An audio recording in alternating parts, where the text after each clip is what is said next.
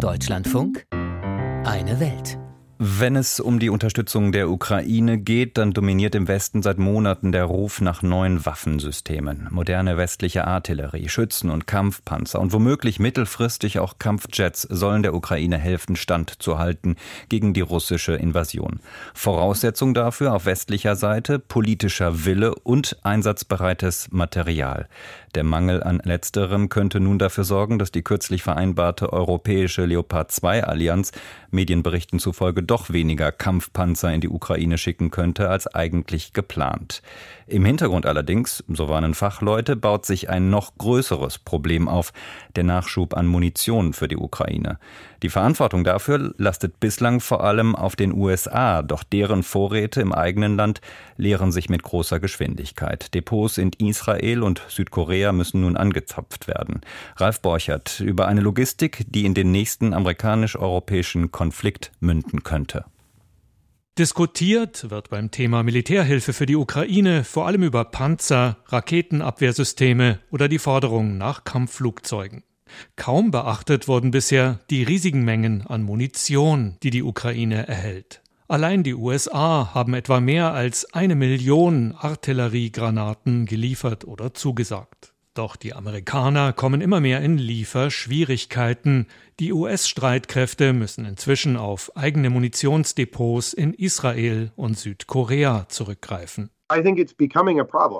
Ich denke, das wird zum Problem, ja, sagt Max Bergman vom Zentrum für strategische und internationale Studien CSIS in Washington. Es spiegelt die Tatsache, dass die USA und die Europäer sich in den vergangenen 20 Jahren nach den Terroranschlägen vom 11. September vor allem auf nicht konventionelle Konflikte konzentriert haben, wie den Kampf gegen Terroristen oder Aufständische im Irak oder Afghanistan. Plötzlich finden sich die USA in einer Lage, in der sie mit der Ukraine ein Land unterstützen, das sich in Europa in einem konventionellen Krieg mit einer militärischen Großmacht befindet. Auch die US-Rüstungsindustrie hat sich zuletzt mehr auf neue Hightech-Waffen als auf die Produktion konventioneller Munition konzentriert. Sie kann nun nicht einfach den Schalter wieder umlegen, sagt Verteidigungsexperte Bergman. Das ist ein Prozess, der gerade erst beginnt. Es entsteht eine Lücke, in der die USA auf ihre Depots zurückgreifen müssen. Es wird einige Jahre dauern, hier wieder aufzustocken. Aber, fügt Bergman hinzu, Europa muss sich genauso steigern. Die europäischen Rüstungsfirmen müssen anfangen, neu zu produzieren. Also Bisher hätten sich europäische Rüstungsfirmen zu häufig nicht auf Notwendigkeiten in Europa selbst, sondern auf den weltweiten Export konzentriert. Es brauche eine Neuausrichtung, so Bergman.